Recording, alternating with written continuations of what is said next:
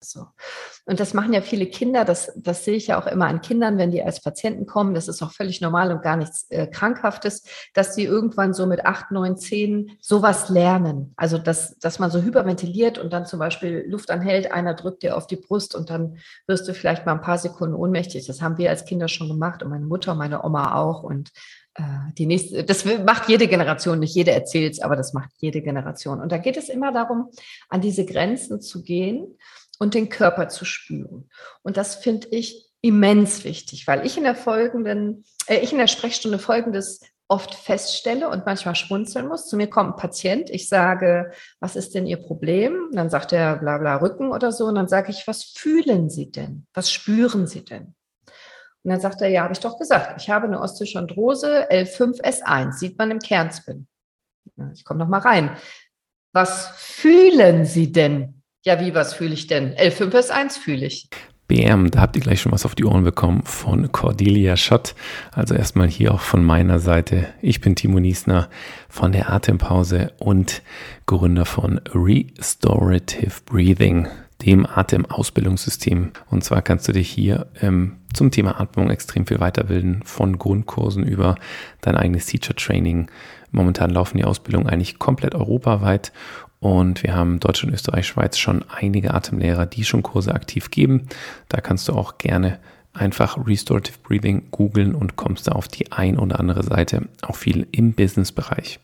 Wenn du also selber sagst, hey, da habe ich voll Bock drauf, ich will damit ein bisschen einsteigen, meine eigene Atmung besser kennenlernen, dann klick dich bei uns rein. Alle Links findest du unten oder du googelst Timo Niesner oder Restorative Breathing, kommst direkt zu unserer Ausbildung es gibt natürlich auch Gratis-Content für die Schwaben unter euch, die keinen Cent ausgeben wollen.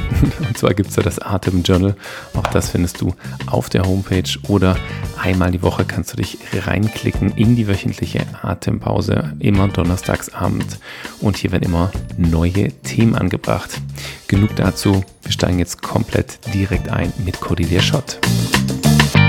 Also dann erstmal herzlich willkommen hier in der Atempause. Ich habe Frau Dr. Cordelia Schott bei mir. Ähm, Cordelia hat, äh, ist unglaublich bunt, würde ich jetzt einfach mal sagen. Ich finde es unglaublich, was du machst. Ich war auf deiner Homepage nochmal. Ich habe geguckt, was du für Podcasts machst. Du bist Podcasterin. Du hast ein, ein so sportliches und abenteuerliches Leben ähm, wo, ja, ich habe direkt ein Lächeln auf dem Gesicht, auch als ich dich gesehen habe, als ich mit dir angefangen habe zu sprechen. Ähm, wir haben schon einige Minuten hinter uns. Ich trinke nebenher Kaffee und denke mir, wie schön ist es einfach, dich kennenlernen zu dürfen. Also das ist eher so mein Einstieg, bevor ich jetzt aber ins Schwärmen komme und die Leute sich denken, ja, ist ja gut, aber ich will mal so an die Substanz, was, was, was geht's denn hier? Würde ich erst nochmal dich selbst bitten, Cordelia, bevor ich ähm, aufzähle, was du schon alles gemacht hast, wie würdest du dich denn selbst gerne äh, einfach mal kurz vorstellen bei den Zuhörern? Wow, was für, was für ein tolles Intro, Timo. Ich bin schockverliebt. Ich würde mich vorstellen als das Gegenteil einer Atempause. Okay. Also ich glaube, Atempause ist nicht die erste Assoziation, die man mit mir verbindet, also die ich jedenfalls nicht mit mir verbinde. Mhm. Und äh, das kann ich zurückgeben. Wir haben gerade schon äh, äh einfach so angefangen zu quatschen, ohne uns jemals vorher gesehen äh, und gekannt zu haben. Und es ist äh, direkt so im Flow gewesen. Ähm, ja, ich bin sehr gespannt auf dieses Interview. Ganz herzlichen Dank für die Einladung, Timo. Ich freue mich riesig auf die nächsten Minuten mit dir. Sehr schön, super. Jetzt ist es ja so, ähm, wenn ich bei dir auf die Seite zum Beispiel komme und dir folge, dann, dann sehe ich die Ärztin, dann sehe ich eine Orthopädin, ähm, du machst Sportmedizin, du machst ganz viele verschiedene Sachen, die damit reingehören. Ähm, ja, wir sind bei der Atempause. Ja, mich interessiert extrem das Atmen. Jetzt haben wir schon davon gespro gesprochen, dass du eine leidenschaftliche Taucherin bist, wie deine ganze Familie auch, auch dieses Hobby hat eher Leidenschaft, würde ich sagen, wenn du davon sprichst, hört sich ja nach Leidenschaft als im Hobby an. Ja, ja, ja, ja. ja. ja dann äh, ja. springst du auch gern aus Flugzeugen raus. Ja. ja auch schwanger, mhm. bis zum fünften Monat hast du erzählt, bis der Bauch anfängt zu wackeln. Ja, und man dann, okay, da passiert was, vielleicht höre ich jetzt auf. Ähm, also auch das, auch dieser, dieser, dieser Abenteuerdrang, der mich total fasziniert. Wie, wie kannst du denn das so vereinbaren mit deinem Job als Medizinerin? Ähm, ja, ich finde ganz ehrlich, das gehört sogar zusammen. Also, äh, Timo hat ja schon gesagt, also ich bin, äh, ich bin Orthopädin. Ich habe eine eigene Arztpraxis, eine eigene orthopädische Praxis mitten in Essen ähm, als einzige Ärztin mit vielen Mitarbeitern. Ich bin aber auch Mama von zwei tollen Jungs und Ehefrau von einem tollen Mann. Die Reihenfolge ist keine Priorisierung. Und äh, bin auch Hundeführerin von einem tollen Hund. Und ähm, ich habe, bis ich den Medizinertest gemacht habe und den Studienplatz bekommen habe, nicht gewusst, ob ich Medizin mache. Wirklich nicht. Ich hatte ganz viele andere tolle Träume noch. Aber als ich wusste, ich mache Medizin, wusste ich immer, es muss was mit Sport sein. Auf jeden Fall. Weil ich habe äh, Judo gemacht und äh, habe auch in der Bundesliga gekämpft im, äh, im Kader. Und Judo war dieser Kampfsport und dieses Chinesische, das hat mich sehr geprägt. Auch und das Japanische. Also auch mit, mit Respekt und äh, Freundschaft und was allem, Ehrlichkeit, was dazugehört. Und ich wusste halt, wenn Medizin, dann irgendwas mit Sport. Und dann habe ich halt überlegt, ja, Augenarzt oder Gyn oder Haut mit Sport, hm, muss eigentlich Orthopädie sein. Und äh, so bin ich dazu gekommen.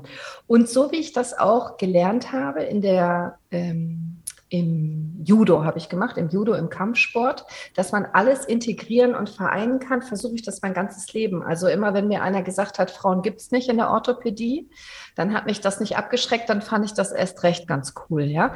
Immer wenn mir einer gesagt hat, du kannst dich nicht selbstständig machen in der eigenen Praxis und Kinder kriegen, habe ich gedacht, oh, dann kriege ich zwei. Und wenn einer gesagt hat, als Frau in der Orthopädie äh, kannst du nichts werden, habe ich mir gedacht, dann werde ich Präsidentin von so einer großen Vereinigung, habe ich dann zwei Legislaturperioden gemacht. Und irgendwie habe ich immer versucht, dieses dieses, was man sagt, geht nicht so zu integrieren, weil ich glaube, hm. so wächst man am besten. Weißt du, wie ich meine? Mhm. Und, und ich mag diese Gegenteilsachen. Deswegen tauche ich so gerne tief und springe aber auch aus 4000 Meter. Also, dass man immer so alles hat. Rechts, links, oben, unten, schwarz-weiß.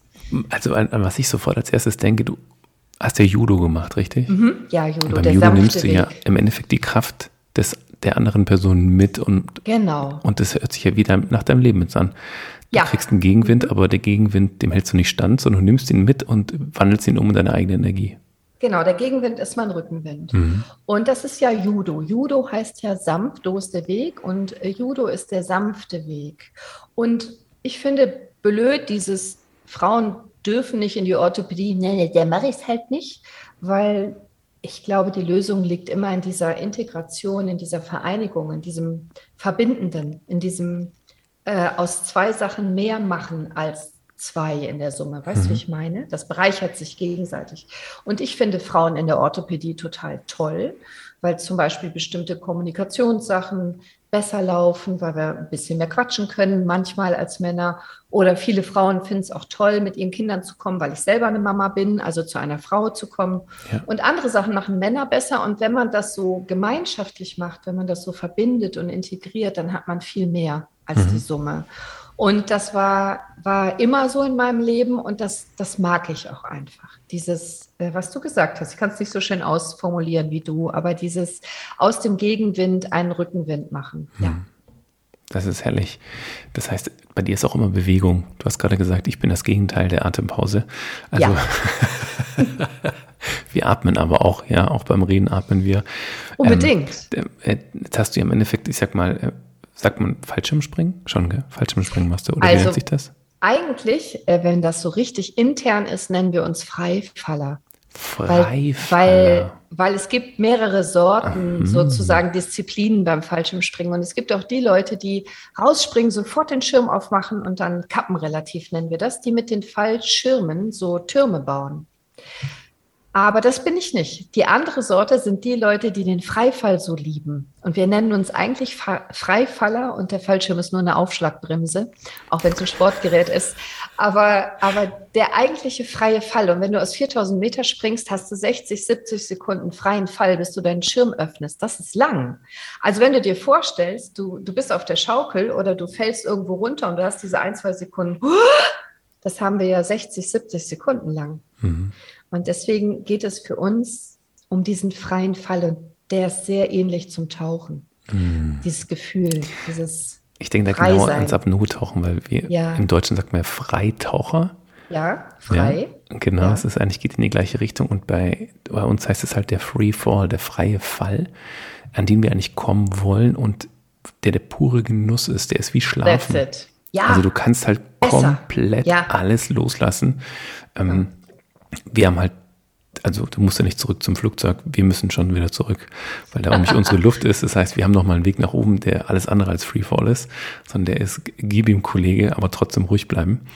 Ähm, der geht dann nochmal in die andere Richtung. Aber ich, ja, du hast vorhin schon mal gesagt zu mir, ähm, das ist so ein bisschen wie beim Tauchen wenn du tauchst über dem Riff bist und auf einmal kommt da so eine Riffkante oder einfach ja. so ein Channel und du bist drüber und siehst unten ist einfach nur blau. Blau. blau und tief, dann fällst tief. du und dann machst du und dann gehst du. Ne? Das ist ja wie Freifall. Genau. Nur ganz langsam. Mhm. Ja, das stimmt aber tatsächlich. Das, aber das gleiche Gefühl. Du hast die gleiche Körperhaltung. Und das ist das gleiche Glücksgefühl.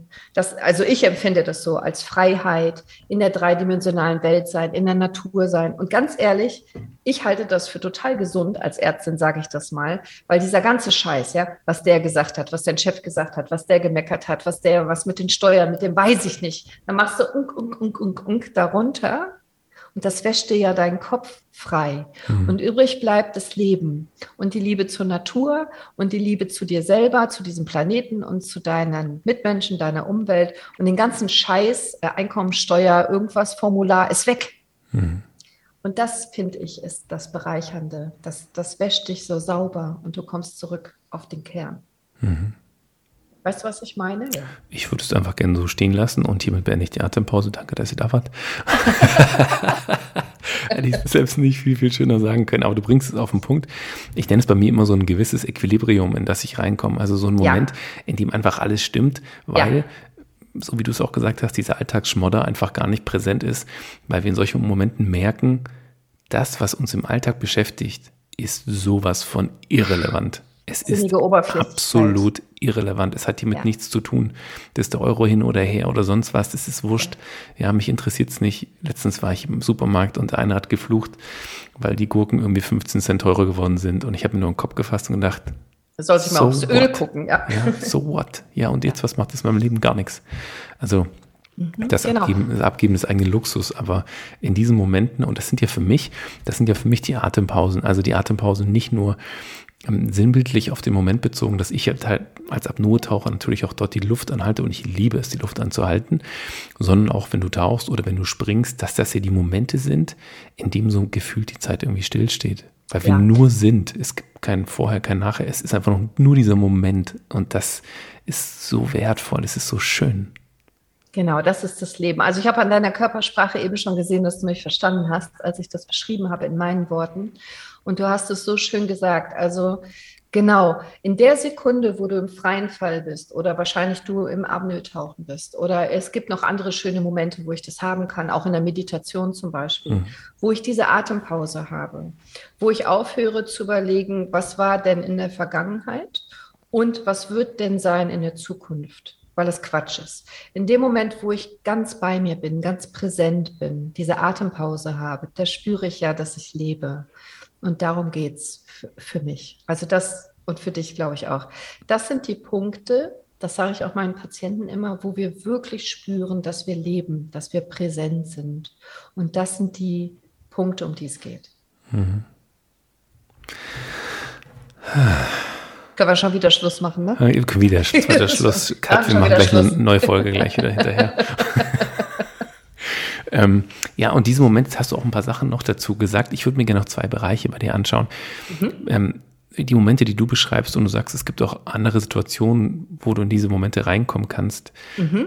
Bei mir ist es natürlich die Atmung. Es ist ein, auf der einen ja, Seite atme ich unglaublich ich gern gar nicht und ich atme dann aber auch wieder extrem viel, extrem schnell mit dem Fokus in mein Unterbewusstsein abzutauchen, in eine andere Welt abzutauchen, tatsächlich physiologisch gesehen den Kopf abzuschalten durch eine Hyperventilation das ist ja das, was die meisten Leute einfach nur so geil finden, wo sie sich, ich sag mal, mal gern wegbuffen äh, ja. bei den meisten Techniken und dann wirklich das Gefühl haben, sie sind im Körper, weil endlich mal dieses Ding da oben ausgeschalten ist. Sie spüren sich endlich mal. So genau. ist es. Sie spüren sich komplett und ich kenne es auch von vielen Leuten, auch mit denen ich gesprochen habe, die einfach ähm, ja, so Drug Addicts waren, also die tatsächlich zu viel auf Drogen waren und die diesen Zugang zu ihrem Körper nicht mehr gefunden haben, weil sie keinen Zugang mehr dazu hatten und sich nicht gefühlt haben und dann tatsächlich über so sehr, sehr starke ähm, Atemsessions reingekommen sind in den Körper, diese Schocksachen mit, diesen At mit diesem Kaltwasserbaden und sowas, Eiswasserbaden, ähm, da überhaupt erst wieder diesen, diesen Körpergefühl zu haben und raus aus dem Kopf zu kommen, ins Gefühl zu kommen. Ja. Ähm, was gibt es denn da für Sachen, die du machst? Also was ich persönlich mache, ist ganz viel. Zum Beispiel liebe ich dieses, ich nenne es verbundenes Atmen. Ich glaube, mhm. Rüdiger Dahlke, Dr. Rüdiger Dahlke hat diesen Begriff geprägt. Dieses verbundene Atmen liebe ich sehr. Also für alle, die das nicht kennen, das ist ein sehr intensives Atmen, im Prinzip eine Hyperventilation, wo du sehr stark ein- und sehr stark ausatmest, auch in einer recht hohen Frequenz und dadurch einen Zustand erzeugst, spirituell, ähm, der rausgeht aus der Großhirnrinde, rausgeht aus dem Kopf, wie du gerade gesagt hast, und du dich verbindest mit deinen tieferen Gefühlen und auch erweiterten Bewusstseinszuständen. Das kann man geführt machen oder alleine machen in der Gruppe. Ähm, das liebe ich sehr weil ich dadurch tatsächlich bewusstseinserweiternde Zustände erleben kann. Deswegen mag ich das so.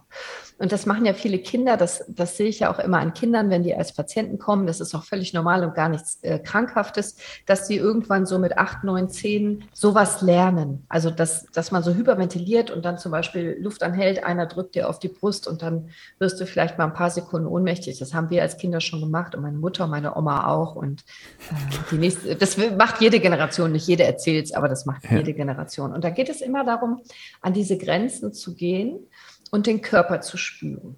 Und das finde ich immens wichtig, weil ich in der folgenden, äh, ich in der Sprechstunde folgendes oft feststelle und manchmal schmunzeln muss. Zu mir kommt ein Patient, ich sage, was ist denn Ihr Problem? dann sagt er bla bla Rücken oder so. Und dann sage ich, was fühlen Sie denn? Was spüren Sie denn? Und dann sagt er, ja, habe ich doch gesagt, ich habe eine Osteochondrose L5S1, sieht man im Kernspin. Ich komme noch mal rein. Was fühlen Sie denn? Ja, wie, was fühle ich denn? L5S1 fühle ich. Und ich oft gar nicht so vermitteln kann, was ich meine, nämlich eine Wärme äh, oder äh, ein Kribbeln oder ein Schmerz oder ein Drücken oder ein Ziehen oder weißt du, was ich meine? Die Menschen verlernen, sich zu fühlen und darüber zu sprechen. Die sind alle nur im Kopf. Ja, kann sein, L5S1, das ist die unterste Bandscheibe, das war bestimmt richtig, aber ich will ja wissen, was er fühlt, was sein Körper ihm signalisiert. Und äh, da liegt für mich schon so ein Hauptpunkt, wie ich in der Orthopädie Menschen helfen kann, indem wir wegkommen von Leute schicken mir ein Bild, ein Röntgenbild oder ein Kernspinbild und sagen, was habe ich denn? Dann äh, schicke ich immer gerne so ein Hochzeitsfoto und sage, warum haben die sich scheiden lassen? Ja, da ist doch mehr als nur ein Bild. Und es ja. geht um dieses Fühlen. Mhm. Und über das Atmen lernst du das. Wieder. Und das ist herrlich, weil das, was du sagst, dieses verbundene Atmen, gibt es ja viele Begriffe. Ich habe auch ein paar Folgen dazu gemacht. Ich habe viel mit dem holotropen Atmen gearbeitet. Ähm, und das ist natürlich sehr viel und stark atmen. Ich habe eine eigene Atemsession entwickelt, die nennt sich Electric Motion, wie Emotion, Emotion, dass ich im Endeffekt an meine wirklichen Emotionen rankomme ja. und ihnen die Möglichkeit gebe, rauszukommen.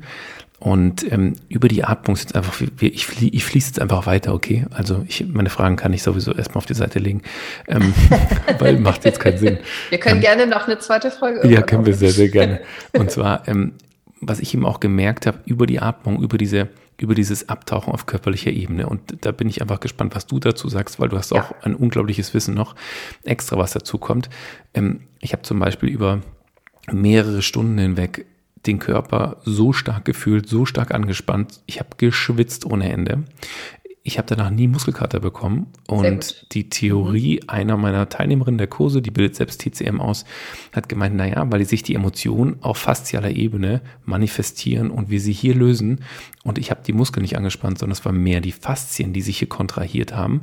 Und über diese aktive ähm, Kontraktion, Entspannung und diese Anspielung hat sich extrem viel emotional gelöst. Also bei mir, wer, wer mir die Folge sich angehört hat, ich habe ja mein Leben aus mir rausgeschrien und habe geheult und habe geschluchzt und habe eigentlich alles durch durchgemacht, ähm, aber ich habe es umarmt. Ich habe es akzeptiert. Ich Integriert, was ich sage. Du Exakt. hast aus dem Gegenwind Rückenwind gemacht. So ist es. Und Perfekt. ich bin auch reingegangen damals und habe gesagt, ich werde bald Papa. Ich würde gern diesen ganzen emotionalen Ballast, der in mir drin ist, der auch in mich hineingeschüttet wurde über meine Gesellschaft, Familie und alles andere, den ja. würde ich gerne einfach mal abladen. So, und jetzt gebe ich einfach bestimmt. mal Gas. Ja, super. Jetzt, jetzt, machst du solche Sachen ja selbst auch. Ja. Gibt es da so auch eine physiologische Erklärung dahinter? Kann man das irgendwie greifen? Weil es ist einfach ich, super schwierig, glaube ich, für jemanden, der sehr im Kopf ist und es so rein physiologisch erklärt haben möchte. Ja, genau. Also wenn du das rein physiologisch strukturell erklärt haben willst, dann bleibst du ja auf der Strecke, weil du einen Teil des ganzen Bildes nicht sehen kannst. Mhm. Und, und der Kopf und die Struktur und die dreidimensionale Zelle ist nur ein Teil des Menschen. Das ist ja, ja das mit dem schickst mir ein Bild und ich sag dir, ob du operiert werden musst. Der Mensch ist ja mehr als nur eine Zelle und Struktur, also ein Zellverbund und Struktur und Ratio. Der Mensch hat eben auch Emotionen. Der Mensch hat Gefühle und der Mensch hat eine Seele und einen Geist. Und das siehst du am Röntgen nicht und das kriegst du in der medizinischen Ausbildung auch nicht beigebracht. Außer du machst das Fach Psychosomatik, aber dann lässt den Körper weg. So. Und ähm, ist provokativ, weiß ich, meine ich aber so. Zu mir kommt kein einziger Patient, der privat und beruflich komplett sorgenfrei und glücklich ist. Entweder er hat ein privates Problem oder ein berufliches oder oft beides. Sonst würde sich das nicht somatisieren auf struktureller Ebene. Ich weiß, das klingt jetzt sehr provokativ und wahrscheinlich äh, äh, trigger ich Menschen, aber ich meine es trotzdem ernst. Wenn du auf körperlicher Ebene ein Problem hast, sei es ein Bandscheibenvorfall oder eine Kalkschulter oder ein Fersensporn, das sind ja so eher meine orthopädischen Sachen, dann ist dahinter immer erst eine Emotion gewesen. Und hm. du hast aber dieses Gefühl, diese Emotion nicht wirklich gefühlt. Manchmal können wir es nicht, weil in der Kindheit dürfen wir es nicht, aus verschiedenen Gründen würden wir nicht aushalten oder so. Aber wenn in diesen energetischen ähm, äh, Bereichen, was uns umgibt, wir diese Gefühle nicht wirklich fühlen und zu Ende fühlen und dazu gehört atmen, dann setzt sich das irgendwann strukturell in den Zellen nieder. Ich weiß, weiß wie spirituell schlimm das klingt. Nochmal, ich bin Orthopädin, ich fahre Motorrad, ich springe Fallschirm, ich kann mit Schrauben und oszillierenden Sägen umgehen. und trotzdem ist es wahr, was ich sage.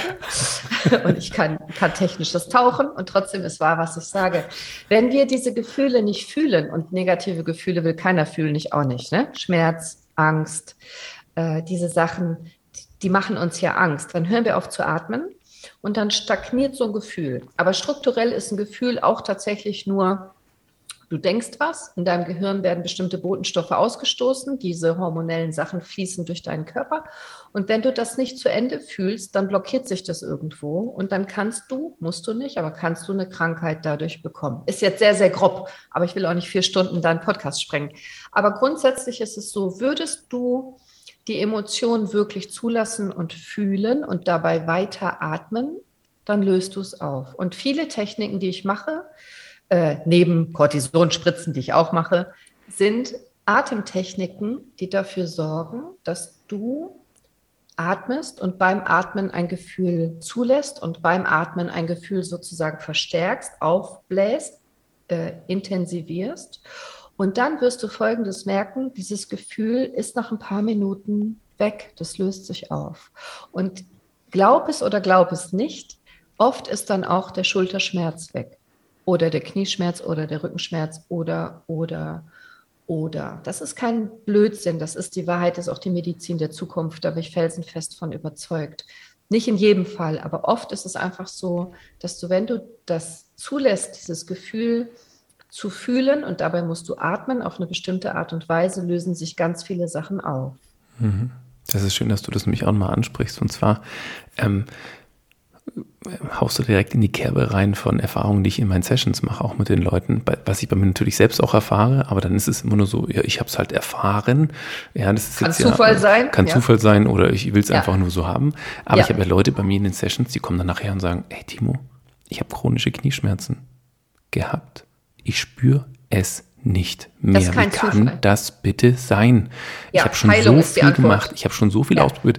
Oder auch im Rücken wie kann das sein, dass ich das Gefühl hatte, in dieser Session komplett zu verkrampfen, dass ich, dass ich Gefühl hatte, ich muss aufhören, habe es aber nicht getan und danach ist es weg.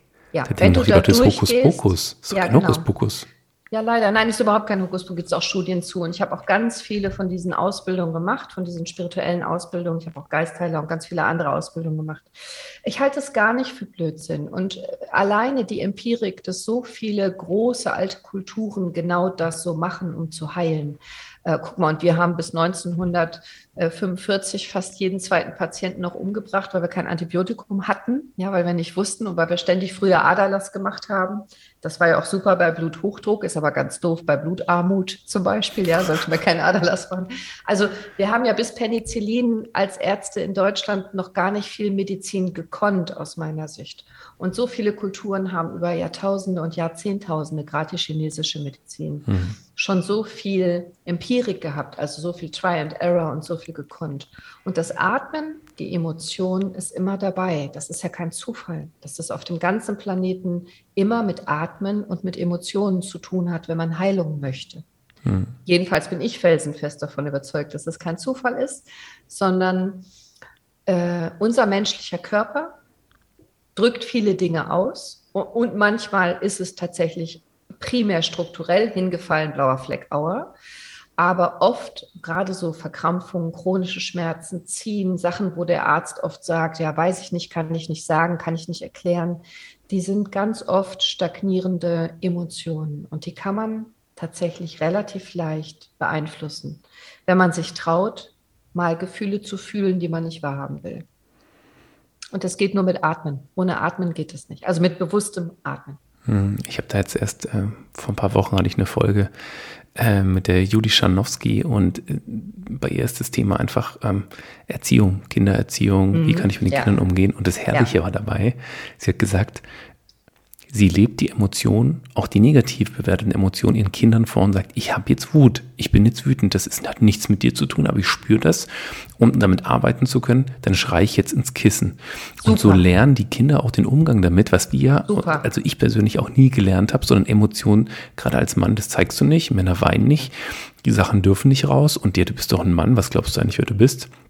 Und diese ganzen Emotionen, die, die bleiben irgendwo in uns stecken, die bleiben irgendwo auf der Strecke. Und ich habe auch einen, einen Physiotherapeuten bei mir gehabt, der hat zwei Praxen, glaube ich. Und ich habe ihn auch gefragt, habe ich gesagt, du, wie sieht's denn aus? Ähm, die Leute, die zu dir kommen, was würdest du denn sagen, wie viel haben denn tatsächlich ein physiologisches Thema, also rein körperlich, und wo würdest du sagen, das ist eher emotional, mental? dann hat er zum ersten Mal gesagt, ich sage über 80 Prozent liegt es an Emotionen und an Mentalen. Und nachher hat er gesagt, Timo, ich muss mich korrigieren. Ich glaube, es sind über 90 Prozent. Ja, genau, das hätte ich auch gesagt. Also ich habe gesagt, ich habe noch nie einen Patienten gesehen, der, der komplett privat und beruflich glücklich und im Reinen ist mit allem. Und ähm, sonst wäre es kein Patient, sonst kommt mhm. er auf den Kaffee. Ne? Ich, also die Leute kenne ich wohl, aber die kommen auf den Kaffee, die kommen nicht als Patient. Und ähm, das sehe ich genauso wie dieser Physio. Und es ist halt leider in unserer aktuellen Medizin alles so äh, vermaschinisiert. Ja, du musst äh, einen Röntgenbefund haben, dann glaubt man dir. Hast du wahnsinnig schlimme Schmerzen und im Röntgen sieht man nichts, dann bist du ein Blender oder stellst dich an oder bist hysterisch oder so. Das ja. ist so wahnsinnig reduziert auf dieses Strukturelle und eine Muskelverkrampfung kannst du nicht sehen im Ultraschallkernspin, CT oder Röntgen. Geht gar nicht. Der Muskel, die Muskulatur ist aber das größte Organ, das wir so haben, was unfassbare Schmerzen machen kann. Wir können es aber nicht sehen, wenn es nicht gerade gerissen ist oder eingeblutet. Ein Krampf siehst du nicht im Röntgen. Ne? Und dieses, dass wir das so getrennt haben, da ist die Medizin aus meiner Sicht in der falschen Richtung und muss gerade zurück in die Weiblichkeit, also in dieses emotionale, ganzheitliche, verbindende und, und auch weiche. Und ganz viele Patienten, die ich sehe, haben zum Beispiel Nackenschmerzen, weil sie ein Thema haben. Nacken spricht für, für Angst und Sorge, manchmal auch Starkköpfigkeit. Oder haben Lendenwirbelsäule. Lendenwirbelsäule spricht für eher finanzielle Ängste, existenzielle Sorgen. Oder so können wir jetzt jedes äh, Krankheitsbild durchgehen. Und ich spreche das auch immer mit an äh, in meiner Sprechstunde, wenn ich irgendwie denke, dass der Patient das aushält. Ne? Und es ist immer aus meiner Sicht auch ein wesentlicher Teil, eine schnellere Heilung zu kriegen, dass du das mitbearbeitest. Also es ist auch manchmal wichtig, den Meniskus äh, zu begradigen, zum Beispiel da was abzuschneiden in der Operation. Aber genauso wichtig ist das emotionale Thema, was da dran hängt. Und das zu trennen, halte ich für doof. Wir sind nun mal Menschen, wir haben eine Seele, wir haben Emotionen, wir haben Gefühle. Warum soll man das denn weglassen? Mhm. Ich denke da jetzt, das ist, ich, ich liebe diese, also ich liebe diese Gespräche, weil du, du schwimmst gerade genau in die Richtung, wo meine Gedanken auch sind. Deswegen ist es echt herrlich. Vielen lieben Dank, dass du da direkt Ach, in die Richtung gehst. Ähm, weil was ich einfach im Kopf habe, ist klar, welche Bereiche gibt es alles und da möchte ich mal einen Bereich ansprechen, der für viele Leute schwierig ist, weil die meisten Leute, die zu mir kommen, auch in die Ausbildung, die sagen ja, ich möchte dieses Wissenschaftsbasierte haben. Mhm. Wenn ich jetzt ankomme mit Esoterik oder ankomme mit äh, Chakren im Körper, dann sagen sie, mhm. stopp, hier bin ich falsch. Ja? Und ich verstehe das auch voll und ganz.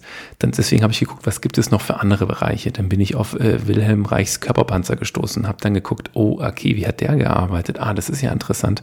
Und habe dann die Sachen mal so nebeneinander gelegt und mir gedacht, hm, wo sind da jetzt wirklich die Unterschiede? Weil er einen Wiener ist und sein Institut hat und genau das Gleiche eigentlich macht, anders aufbaut und eben wissenschaftlich basiert ein bisschen mehr arbeitet.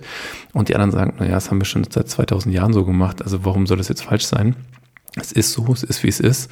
Ähm, wenn du jetzt ja auch dieses Gefühl erfährst und du hast ja auch wahnsinnig viele Ausbildungen dabei gemacht, dann habe ich nachher eh noch mal, wenn ich hier Stopp drücke, noch ein paar Fragen an dich. dann sage ich die richtige Wahrheit. Genau. Ähm, aber wie willst du damit arbeiten? Also jetzt hat jemand zum Beispiel im Ländlerbereich ein, ein, Thema und sagt, okay, das ist Sicherheit, das ist Finanzen. Mhm. Wie, wie unterstützt du denn die Person dabei, dann in diesem Bereich für sich voranzukommen und eine gewisse Heilung hervorzurufen? Ja, also das, äh, das musst du aus meiner Sicht total individuell machen. Also ich spreche natürlich mit einem Ingenieur anders als mit einem Musiker. Ähm, das, was der Patient braucht. Aber ich lasse mir nicht absprechen, dass es da ist. Also zum Beispiel, so habe ich meinen Steuerberater kennengelernt, der war der schon mein Steuerberater und ich war beim also ganz wirklich klassischer Steuerberater, also ganz faktenbasiert und so ganz dröge und so ganz netter Kerl, aber sehr, sehr genau. So. Ähm, und ich sitze bei dem in seiner Kanzlei das allererste Mal und der hat einen dicken Ellenbogen. Und am Ende meines Gesprächs, der, ich wollte ja Mandantin werden, der hat ja mit mir geredet, habe ich gesagt, was ist denn mit diesem Ellenbogen? Ja, wird morgen operiert. Und ich so, okay, das kann man so machen. Aber von wem wollen Sie sich denn gerade trennen? Und das war so dieser Moment, wo ich dachte, alles klar, entweder ich suche mir jetzt wieder einen neuen Steuerberater, weil er mich für zu bescheuert findet. Ja? Und der wurde, aber dem fiel alles aus dem Gesicht. Und er sagte, kann ich Sie morgen anrufen? Und dann war tatsächlich, also lange Rede, kurzer Sinn. Es war tatsächlich so, der hatte die Kanzlei mit seinem Partner zusammen aufgebaut. Er war totunglücklich in dieser Partnerschaft und er hatte tatsächlich das Gefühl, er muss sich unbedingt trennen. Er konnte es aber aus verschiedenen Gründen gar nicht zu dem mhm. Zeitpunkt. Das, wenn man, die, die Psychosomatiker unter uns wissen, Ellenbogen steht für abgrenzen, sich nicht abgrenzen können, sich nicht trennen können. Mir war das klar.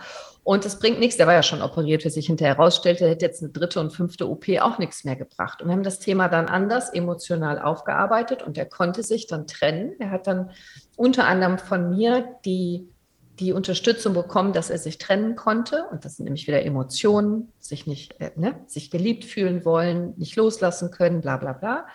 Und der ist getrennt Kanzlei ist so erfolgreich wie nie zuvor seitdem und Ellenbogen ist ohne OP komplett 100 Prozent geheilt bis heute. Ich kenne ihn viele Jahre, da ist nie wieder was gewesen und der war wirklich so dick und der Ellenbogen ist ohne Operation schlank geworden. Und was ich damit sagen will, ist, dass selbst der drögeste, äh, faktenbasierteste, wissenschaftlichste Steuerberatertyp kann, wenn er das zulassen will, ganz, ganz tief in diese andere Richtung gehen und muss er manchmal auch, damit er Heilung erfahren kann. Weil deswegen habe ich in der Orthopädie so früh angefangen, andere Ausbildungen zu machen, weil in der Orthopädie bin ich immer an so eine Grenze gestoßen. Am Ende war immer abschneiden oder Cortison spritzen oder andersrum. Und das fand ich so frustrierend und so, ja, kann man nichts machen, müssen mit leben, müssen Cortison nehmen. Ja, kann man nichts machen, müssen wir wegschneiden. Das hat mich nicht glücklich gemacht. Das hat mich so frustriert. Und dann habe ich erst ganz wahnsinnig viel chinesische Medizin gelernt, schon ab Mitte der 90er, weil ich durch eben den Kampfsport da mit Judo und mit Japan und mit China so verbandelt war. Und dann habe ich Schamanismus gelernt und ganz viele andere Sachen gelernt und, und äh, was die Aborigines machen. Und am Ende des Tages ist es aus meiner Sicht immer das Gleiche, nur andere Metaphern. Aber es ist immer dasselbe Bild. Und das kann mir niemand erklären, dass wenn so viel Empirik über so viele Jahrtausende, Jahrzehntausende auf diesem Planeten, egal welcher Kontinent, besteht, dass das nicht wissenschaftlich ist. Also da brauche ich keine randomisiert doppelblind gelogene Studie prospektiv. Das kann ich auch. Ich bin Prüfärztin in klinischen Studien seit 20 Jahren. Ich weiß, wie man Studien macht, wie man sie fälscht und wie man sie fehlinterpretiert. Ähm, äh, das ist Empirik, das ist unschlagbar. Also wenn alle Kulturen auf allen Kontinenten am Ende des Tages auf Chakren kommen, dann erklär mir doch mal, wie es keine Chakren geben kann. Ja, das, das ist, nicht, Sinn, ne? ist nicht greifbar. Also ich glaube, für Chakren uns. kann man greifen, doch, doch. Ja, aber ich meine, vielleicht mal für den Normalo, wenn man ja. irgendwas über Energieflüsse erzählt und ja. ähm, zum Beispiel dann spreche ich wieder von fünf Tibetern. Das geht ja dann wieder ja. in die ähnliche Richtung. Dann habe ich dann den Wilhelm Reich, dann habe ich die fünf Tibeter. Empfehle ich immer die ich, fünf Tibeter. Ja, genau, dann habe ich auf einmal, dann habe ich ähm, ähm, die Chakren und, und dann, ja, jeder nimmt sich halt dann das raus, was er irgendwie Bock hat. Und ja, sagt, die Bilder kannst du ja für dich identifizieren. Genau. Hm. Ja, die Bilder kannst du ja für dich. Aber, aber ich habe tatsächlich in, meinem, in meiner Sprechstunde immer erlebt, dass egal wie sehr der Rechtsanwalt ist oder Mathelehrer oder egal wie strukturell er ist und wie wenig spirituell er ist, wenn ich die Hand auflege oder dann spürt er was. Oder wenn ich die richtigen Worte sage, dann kommen ihm die Tränen. Das heißt für mich immer so, jetzt habe ich ihn berührt. Das ist für mich immer ein gutes Zeichen. Also ich will jetzt nicht, dass, dass deine Hörer denken, ich will meine Patienten zum Heulen bringen. Nicht, das nicht. Ähm, aber wenn, wenn ich es schaffe, den Menschen zu berühren an seinem Herzen, dann weiß ich, ab jetzt kann Heilung stattfinden. Mhm. Und wenn es dafür noch eine Kortisonspritze braucht, ist es super. Aber es hängt nicht alles an der Kortisonspritze, sondern der Mensch hat was verstanden. Mhm. Darum geht es mir. Das Gute bei dir ist ja auch, die Leute kommen, weil sie ein Thema haben. Ja, ja, die kommen ganz selten. Ich bin kerngesund und möchte Prävention machen, Frau Dr. Schott. Mhm. Das habe ich, hab ich auch, aber sehr selten, leider. Mhm. Mhm. Meistens sagen die Auerbein oder Auerrücken. Oder so. Okay.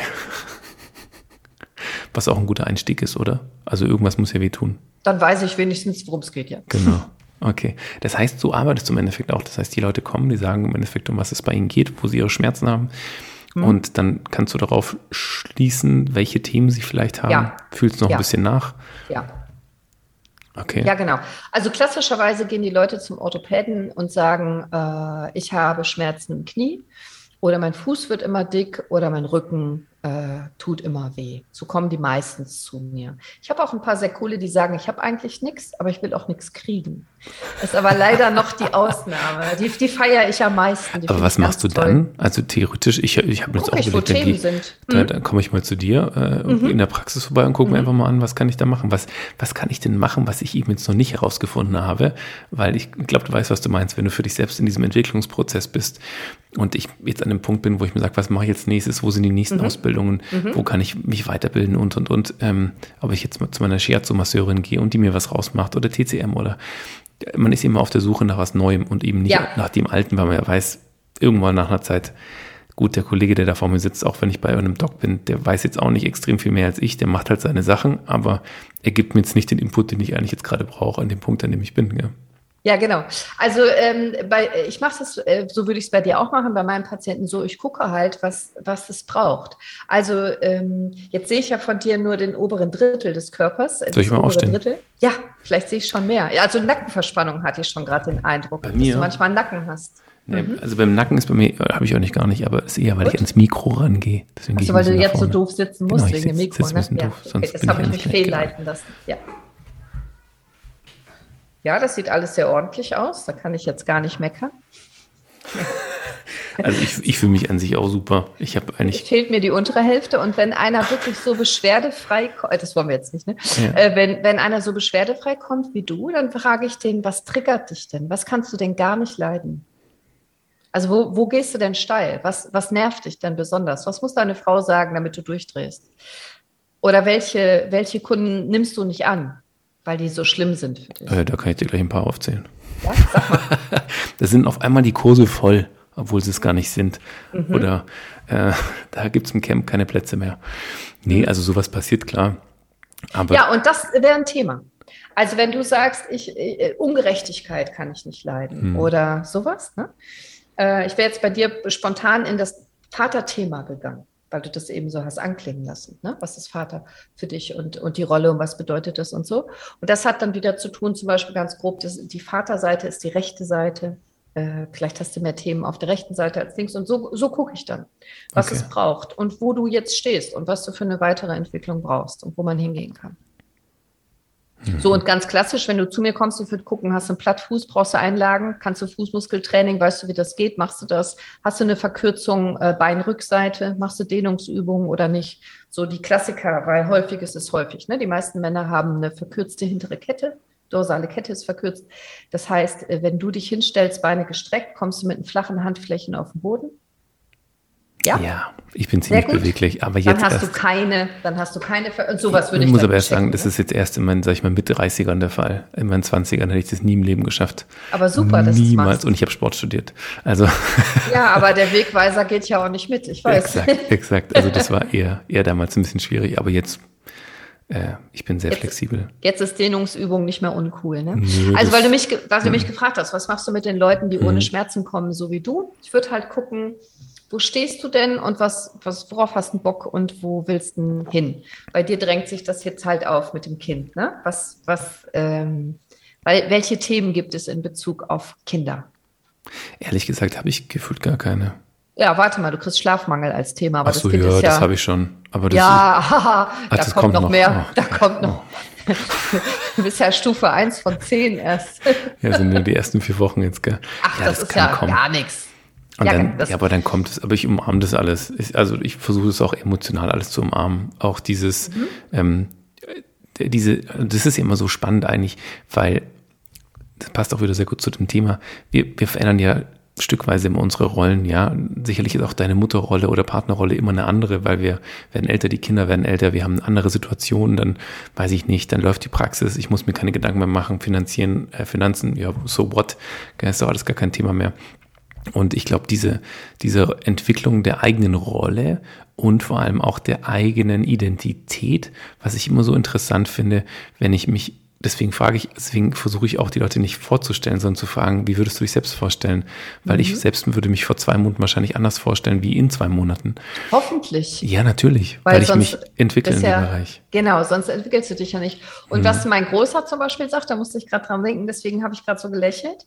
Wenn, wenn ich mich aufrege, der ist in der Pubertät mein Großer, der ist 13 und der ärgert mich natürlich auch schon mal, wirklich selten. Äh, aber ich ärgere mich natürlich über ihn schon mal. Und wenn er dann sieht, dass ich sauer aussehe, dann lacht er mich an und sagt, Mama, atmen. Und der weiß genau, ich bin dann manchmal so irritiert, da muss ich lachen und dann ist auch schon wieder okay. Hast du das mal zu ihm damals gesagt? Offensichtlich. Offensichtlich. Also meistens schlagen dich Kinder ja mit deinen eigenen Waffen und ganz selten kommen Kinder auf andere Leute, meistens auf mhm. die eigenen Eltern, ja. Und, äh, und äh, bei ganz vielen Sachen habe ich bei beiden Kindern, dass ich merke, scheiße, das bin ja ich. Mhm. Aber was auch wieder schön ist, oder? Das ist super. Und der, der, der macht das halt. Der merkt, ich ärgere mich, der bleibt selber cool. Das heißt, der geht ja in diese Beobachterposition von oben und äh, sagt, Mama, atmen. Das sagst du doch auch immer. Atmen. Das ist aber auch schön, weil dann kommt auf einmal eine andere Rolle mit rein. Er nimmt ja auch eine andere Rolle ein. Gell? Mhm. Also vor ja, allem muss man auch dazu sagen, eine bewusste Rolle ja. die er dann einnimmt. Ganz bewusst, ganz bewusst. Er, er kommt in die Beobachterposition. Exakt, das finde ich schon toll. Exakt. Und dadurch holt er mich natürlich auch wieder raus. Und, und ich kann auch wieder entspannen. Und ich glaube, am Ende geht es genau um diese Sachen. Also Sachen erkennen, Muster erkennen, äh, dich daraus entwickeln, daran wachsen, immer mehr verstehen und auch einfach immer mehr genießen. Also je älter ich werde, desto weniger kämpfe ich und desto mehr freue ich mich einfach an Sachen und, und empfinde die als Bereicherung, auch wenn es nicht meine, meine erste Idee ist oder vielleicht nicht meine Überzeugung ist, aber es bereichert das Leben. Es wird halt immer bunter, mhm. bewusst und immer weniger Gegenwind und immer mehr so an Strömen. Ich glaube, darum geht es im Leben, einfach immer weiter zu wachsen. Mhm. Weiter wachsen in Strömen fließen, das Leben vielleicht fließen lassen. Mhm. Ähm, wenn das Leben fließt, fließt auch unsere Atmung. Die gehört auch dann ganz die Atmung. damit dazu. Genau, und dann fließen auch die Emotionen, die sollst mhm. du halt nicht bremsen. Und das hängt alles zusammen. Wenn du eine gebremste Emotion hast, kriegst du die übers Atmen. Wenn du ein gebremstes Atmen hast, kriegst du es über die Emotionen. Und wenn du beides nicht kriegst, kriegst du es über die Bewegung. Das hängt ja alles zusammen. Genau. Und es geht darum, dass es sich immer alles bewegt und dass immer alles fließt und dass immer alles auch äh, weitergeht. Aus meiner Sicht. Darum geht es im Leben. Wie gehst denn du mit deinen Emotionen um? Ich fühle die.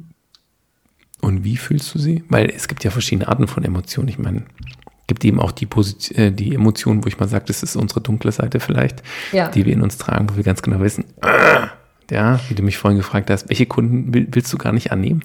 Ja, mhm. da kommen ja dann diese Dinge irgendwo ein bisschen mit hoch. Wie gehst du denn mit diesen Emotionen um? Weil solche Patienten wirst du ja sicherlich auch haben. Die habe ich auch, klar. Aber, aber meist nur einmal, weil ich mir den Luxus erlaube, die dann auch raus zu komplementieren. Mhm. Äh, also wenn ich zum Beispiel merke, die sind böse zu meinen Mitarbeitern. Meistens sind die Patienten ja zu den Arzthelferinnen unnett und zu mir dann nett. Und äh, das machen ja diese, die, diese Sorte Mensch macht das ja. Und äh, ich habe ein sehr gutes Verhältnis zu meinen Mitarbeitern, was ich sehr schätze. Und die kommen dann zu mir und erzählen mir das oder schreiben mir vielleicht sogar in den Raum, wenn ich am Patienten bin, der hat hier draußen das und das gemacht. Und ähm, da, da an diesen Patienten grenze ich mich ab, indem ich sage, hören Sie mal, so und so hat mir meine Mitarbeiterin das gerade erzählt, wie war das denn? Und dann entscheidet sich das. Entweder der Patient sagt, ja, war scheiße, ich war sauer, Entschuldigung, dann ist es super.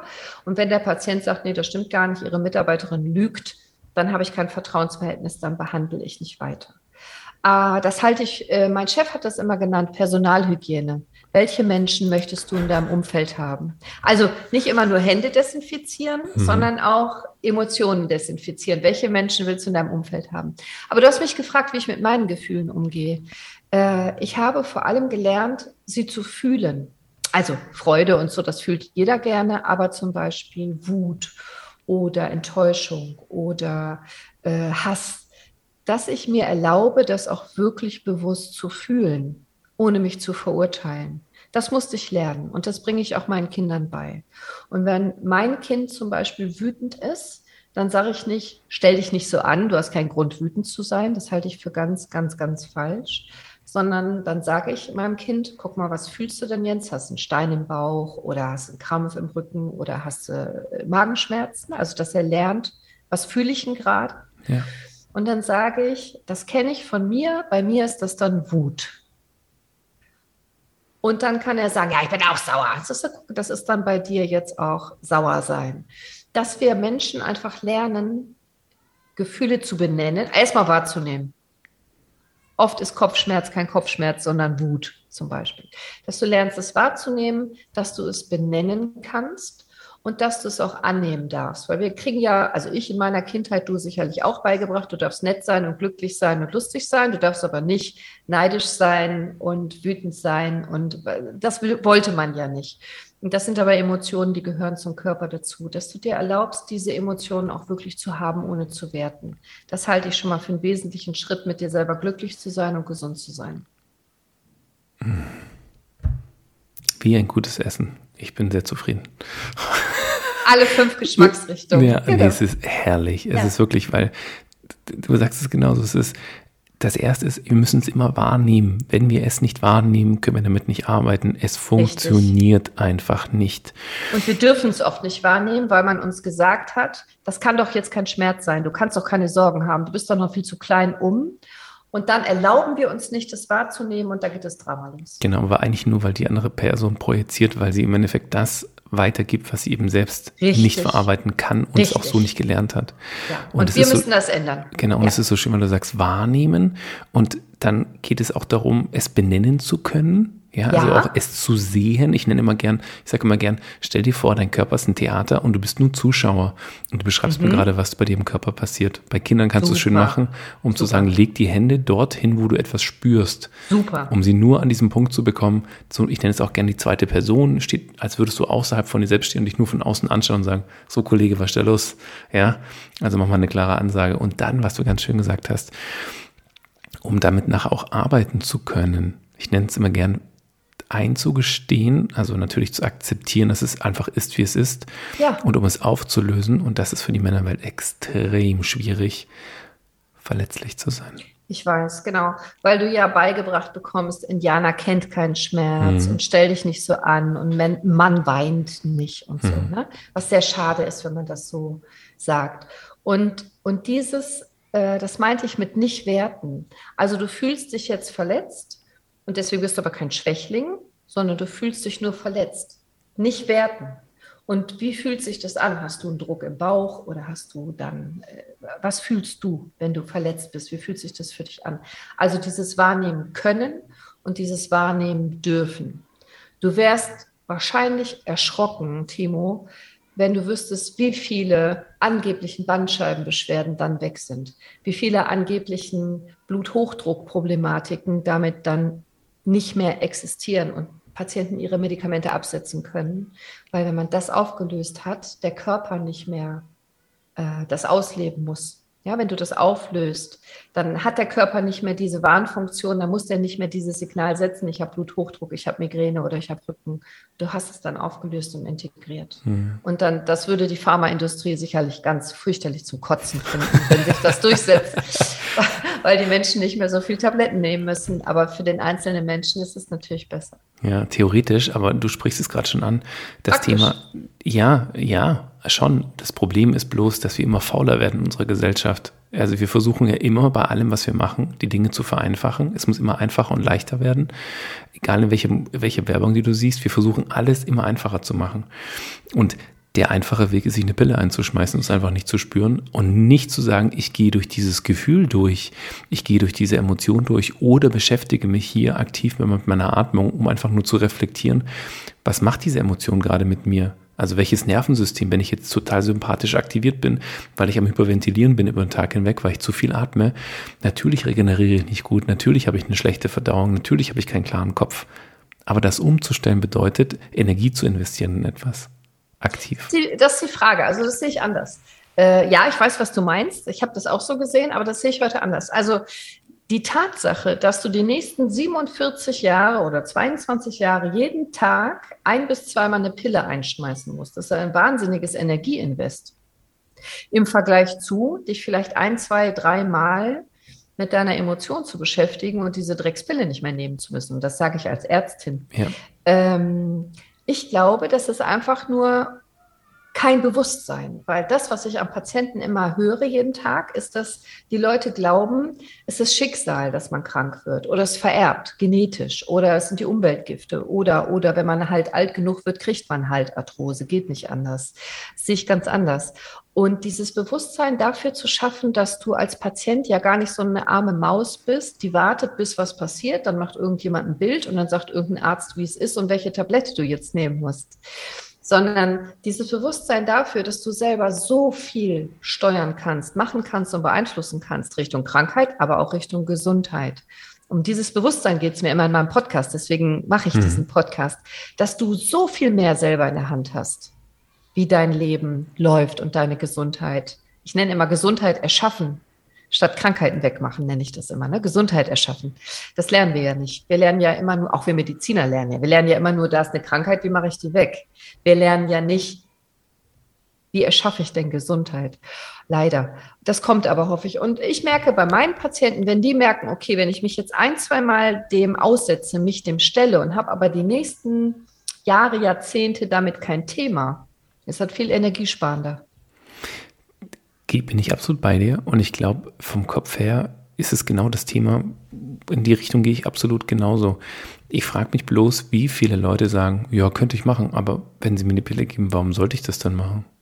Mhm. Ja, dann ist der Schmerz nicht hoch genug. Da muss man warten, die kommen wieder. Das ist, das ist ein schöner Punkt, nämlich es gibt ja, wenn wir zwei extreme Menschenbilder uns anschauen, wer möchte sich verändern? Also welchen Ansporn habe ich? Entweder der Leidensdruck ist extrem hoch, dass ich ja. dann anfange, mich zu verändern. Bei manchen Menschen ist der extrem hoch, wirklich exitus, bevor sie anfangen, sich zu verändern. Ja. Und da muss man sich fragen, möchte ich denn vielleicht nicht vielleicht der andere Menschentyp sein, der sagt, ich verändere mich, weil ich möchte, weil ich Spaß habe, weil ich das Positive an meiner Veränderung sehe. Obwohl es mir jetzt eigentlich gut geht, aber ich möchte mich mhm. weiterentwickeln. Es könnte mir noch besser gehen. Mhm. Ja, genau. Also wir wissen ja aus den ähm, medizinischen Studien, dass der Mensch sich leider am besten verändert durch Schmerz was mir immer leid tut, wenn jemand Schmerzen hat, dann leide ich mit. Das tut mir immer leid. Da habe ich Mitgefühl. Aber oft ist es so, dass die Leute erst kommen, wenn sie Schmerz haben. Aber es gibt eben auch die Möglichkeit, dich vorher schon zu verändern und dir geht es gut. Hast du aber selber gesagt, es gibt für dich theoretisch noch die Möglichkeit, dass es dir noch besser gehen könnte, ohne Schmerz. Das ist für mich der Königsweg, das ist der mhm. elegante Weg, wenn du gar nicht erst vorher Schmerzen haben musst, um dich noch besser äh, verändern zu können. Aber da, dafür brauchst du wieder Bewusstsein. das stimmt. Und jetzt vielleicht nochmal die Frage, wie bringe ich denn Leute ins Bewusstsein? Also jetzt auch bei dir, ich meine, die Leute kommen zu dir. Mhm. Klar, du hast geile Triggerpoints, du sagst gleich, äh, Kollege, was kann da vielleicht sein? Mhm. Ja, und du bist eine Ärztin, das heißt, ähm, die hören auch erstmal auf dich, weil sie ja eben. Die glauben, ich habe was drauf. Genau, ja. die, ich, ich glaube, da sind sie Mir richtig. Auch schon aufgefallen. Da sind sie, glaube ich, richtig bei dir. Ähm, wie bringst du sie denn in dieses Bewusstsein? Also auch das ist ganz individuell, ne? Und ich habe auch äh, diesen Satz, den ich ganz selten aber schon mal sage, zu einem Patienten, wenn ich so höre, ne, das geht nicht und das geht nicht und das an Akupunktur glauben die nicht und Medikamente wollen sie nicht und Zeit haben sie nicht und Physio machen es nicht und Einlagen tragen sie nicht, dann, also es, es kommt darauf an, was, was dieser Patient dann individuell braucht. Aber meistens sage ich dann am Ende sowas wie, wissen Sie, ich habe ganz großen Respekt vor Ihrer Erkrankung. Und auch wenn ich Ärztin bin, bin ich der letzte Mensch, der Ihnen diese Erkrankung wegnehmen will. Sie dürfen die behalten. Das ist hm, okay für hm. mich. Weil ich habe ja keine Beschwerden. Mir geht's gut, ich bin gesund. Sie sind ja zu mir gekommen. Sie haben ja einen Leidensdruck. Aber wenn der Leidensdruck nicht hoch genug ist, um eine Verhaltensänderung und eine Bewusstseinsänderung herbeizuführen, dann ist das für mich total in Ordnung. Dann dürfen Sie diese Erkrankung behalten. Da sind die meistens furchtbar sauer und total geschockt. Das glaube ich. Aber ganz, ganz oft kommen die dann wieder nach ein, zwei, fünf Wochen und dann kann ich arbeiten. Tatsächlich, ja. Ist ja. Es, so sitzt du einfach. Manchmal sind sie weg, aber, aber meistens kommen die wieder und sagen, das war ja so eine Unverschämtheit, Frau Dr. Schott. Aber ich habe jetzt anders drüber nachgedacht. Aber das Interessante ist ja, dass du die Leute so triggerst mit, mit, mit einem Satz, der ja eigentlich dich auch anspornt, oder? Das ist ja auch der Gegenwind eigentlich, wo du eigentlich sagst, mhm. die Leute kommen ja und sagen, gib mir, ich brauche jetzt was. Und du ja. sagst, na, du fängst ja genau in, in die entgegengesetzte Richtung an. Ja, das ist das mit dem Gegenwind und dem Rückenwind. Ne? Ja. Äh, weil, weil die Leute waren ja schon bei vier, fünf, sieben Orthopäden, haben gesagt, mhm. das geht nicht, das geht nicht, das geht nicht, das geht nicht, das geht nicht, das geht nicht. Dann bin ich doch der nächste Orthopäde, der nochmal zehn andere Sachen aufzählt. Das ist nicht der Weg. Sondern ich sage denen, super Erkrankung, meinen Segen haben sie. und, und dann sind die in diesem äh, äh, und dann ändern die auch meistens was. Okay, aber gibt es dann auch Leute, die dann direkt was ändern und sagen, okay, ja, was, ja, ja. was ist das für ja, eine Aussage? Ähm, ja, Was meinen Sie denn damit? Wie, wie könnte ich denn was anderes machen? Was, was würden Sie mir denn empfehlen? Ja, ja, die gibt es auch. Die mag ich ja auch am liebsten. Das sind ja die Schnellen, die dann da sitzen, die dann da sitzen, so ein bisschen Stoff wechseln und sagen, äh, ja, haben Sie eigentlich recht. Was muss ich denn machen? Also ich habe immer das Gefühl, ich habe die dann geknackt sozusagen. Und ich hatte hier einen ganz berühmten Klinikprofessor äh, sitzen, äh, einen, einen Nicht-Orthopäden, der kam wegen Knie. Und dann habe ich den untersucht und dann war ich ja ganz stolz, dass der zu mir kam. Weil es auch lange her, war ich noch jünger und unsicherer. Und dann habe ich gesagt, wir machen das, das und das. Und dann hat er gesagt, nee, machen wir nicht. Dann, äh, bitte was? Wieso nicht? Und dann hat er gesagt, weil ich denke, dass das und das sinnvoller ist hat er gesagt als Internist. So, dann habe ich kurz überlegt, was mache ich denn jetzt? Und wenn der jetzt auf mich sauer ist, der ist ja, hat ja auch was zu sagen hier in Essen, der ist ja ein berühmter Mann und der kann mhm. mir alles kaputt machen. Und dann habe ich mir gesagt, nee, Cordelia, ich bleibe jetzt bei mir. Und dann habe ich gesagt, wissen Sie, Herr Professor so und so, Sie sind zu mir gekommen. Gibt jetzt zwei Möglichkeiten. Entweder wir machen weiter das, was Sie denken. Hat ja bis jetzt super geklappt. Oder wir machen das, was ich denke. Und da hat er auch kurz so, wie du jetzt, der hat kurz überlegt. Dann hat er sich schlapp gelacht und dann hat er gesagt, wissen Sie was, Frau Kollegin, ich mag Sie, Sie haben recht, Sie sind die Orthopädin. Wir machen, was Sie sagen. Und das hat mich dann so gefreut. Und er hat gemacht, was ich gesagt habe. Und er ist auch äh, komplett geheilt. Und er hat mir auch ganz viele Patienten empfohlen seitdem und mich weiterempfohlen. Und ich glaube, das ist dieser Punkt, dass du an einem bestimmten Punkt als Therapeut, so wie du ja auch, als Coach, äh, mal Gegenwind machen musst. Und an anderen Punkten Rückenwind, weil hm. sonst ändert sich nichts. Ja, cool. Herrlich. Ähm, ich würde gerne noch viel, viel länger mit dir quatschen und mir gleich nochmal einen zweiten Kaffee holen, vielleicht dafür. Ähm, es wird wahrscheinlich sowieso eine Doppelfolge werden, weil wir schon. Sehr gerne. Ich wollte das vorschlagen. Das Deine armen Hörer müssen ja zwischendurch auch mal die Chance haben, wieder. Ich, ganz, ganz im Ernst, ich glaube, die sind hier dabei und die sagen, ich steige nicht aus dem Auto aus oder aus der Bahn. Ich will hier bis zum Schluss hören. Ich sitze hier vom, im Auto noch vom ja, Haus. Das gibt's ja nicht. Also das, das möchte ich alles mitbekommen. Ähm, was ich am Schluss immer noch für eine Frage stelle, ist, liebe Cordelia, was möchtest du den, den Hörern von der Atempause einfach noch von dir wie so ein kleines Geschenk mitgeben für sich? Also, meine Herzensbotschaft möchte ich gerne mitgeben. Mhm. Und meine Herzensbotschaft ist, dass du, lieber Hörer, liebe Hörerin, du, der jetzt mir gerade zuhört, unfassbar viel an deiner eigenen Gesundheit tun kannst, Verantwortung hast, lenken kannst und beeinflussen kannst. Du weißt es vielleicht noch nicht. Ich sage das in meinem Podcast, wie es geht. Aber du bist gar nicht ausgeliefert so sehr, wie du vielleicht glaubst. Du kannst unfassbar viel machen. Und mit Atmen fängt es schon mal an. Und mit Bewegung und Sport geht es weiter. Und dann kommt Ernährung. Da gibt es noch ein paar andere Sachen. Mindset und so haben wir heute alles angerissen. Und wenn du dich ab heute einen Tacken mehr um deine Gesundheit kümmerst, sozusagen nach Dr. Cordelia Schott, dann bin ich glücklich. das ist ein, ist ein, schönes Ende. Cordelia, ähm, ich werde von dir noch ganz viele Links bekommen, wo man dich findet, aber wenn Gerne. man eigentlich Dr. Cordelia Schott äh, googelt, findet man dich und dein Podcast und deine Gesundheit Inhalte. kannst du lernen, heißt er. Gesundheit ähm, kannst du lernen. Mhm. Ja, Gesundheit kannst du lernen. Das findest du auf jeden Fall auch. Ansonsten kommen in die Show uns natürlich nochmal alle Links von dir rein. Dein Instagram-Profil, deine Homepage.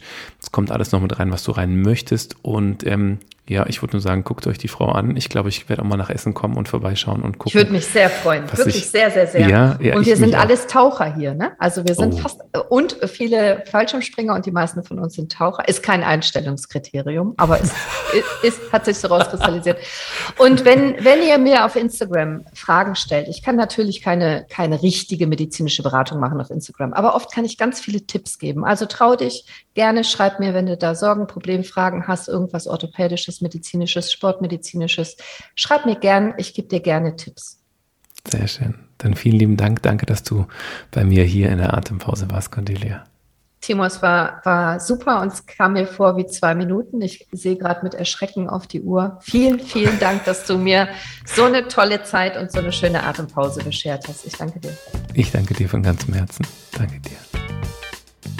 Wow, oder diese Frau ist der absolute Wahnsinn. Wenn du also weiterhin solche unglaublich tollen Gäste haben möchtest und auch mich und die Atempause unterstützen möchtest, dann lass uns doch bitte ein paar Sternchen da und zwar bei Spotify und bei Apple Podcasts. Wenn du möchtest, auch noch gern was drunter schreiben, was Nettes vielleicht und da freuen wir uns unglaublich drüber. Jetzt aber erstmal vielen lieben Dank, dass du zugehört hast. Ich freue mich, dass du wieder mit dabei warst und bis nächste Woche. Dein Timo Niesner.